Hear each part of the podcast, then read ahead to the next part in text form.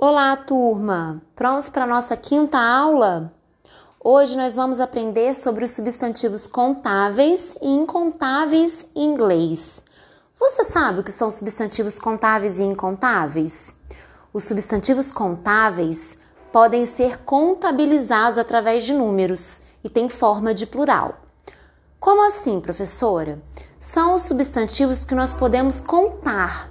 Você conta carros, pessoas, você conta livros, você conta é, garrafas. E os incontáveis são aqueles que não possuem forma de plural no inglês. Eu vou explicar melhor para vocês. Quando eu digo assim, a palavra dinheiro, ela é uma palavra incontável. Você pode até querer discordar de mim, mas vamos pensar com mais cuidado. A palavra dinheiro não pode ser usada no plural. Em inglês, essa palavra é a palavra money. Por que a palavra dinheiro é uma palavra incontável? Porque você não fala dinheiros, você conta reais, dólares, euros, libras. Você não diz eu ganhei 10 dinheiros, você diz eu ganhei 10 reais. Portanto, a palavra dinheiro é uma palavra incontável. Ela não pode ser usada no plural. Esse é um exemplo de palavra incontável no inglês. Um outro exemplo: water, a palavra água. Eu coloquei até como exemplo na apostila de vocês. A palavra água, ela é incontável. Por quê?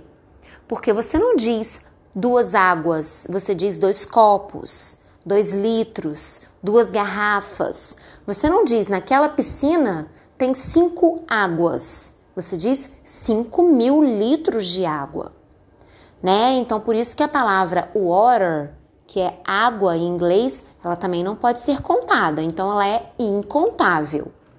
Na apostila de vocês, eu coloquei outros exemplos de palavras não contáveis, como farinha, que você conta quilos, colheres, gramas, mas farinha, flour, você não coloca S. Ice, gelo. Ué, ice é incontável? Sim, você, com, você conta cubos de gelo. Você não pode colocar a palavra ice no plural, portanto, ela é incontável. Tem outros exemplos como meat, carne, gasoline, gasolina, coffee, café. Espero que vocês tenham entendido o conceito de contável e incontável. Vamos revisar?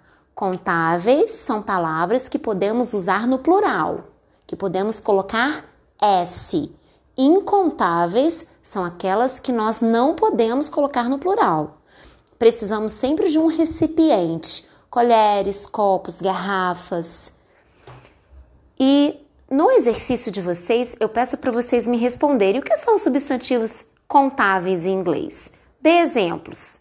Que são substantivos incontáveis? Dê exemplos. É só vocês prestarem atenção na imagem que está aí na apostila de vocês na aula 5. Tá ok?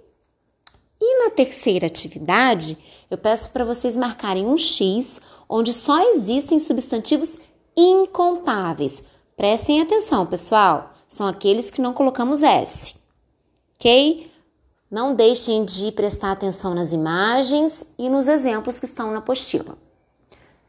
Se cuidem e até a próxima!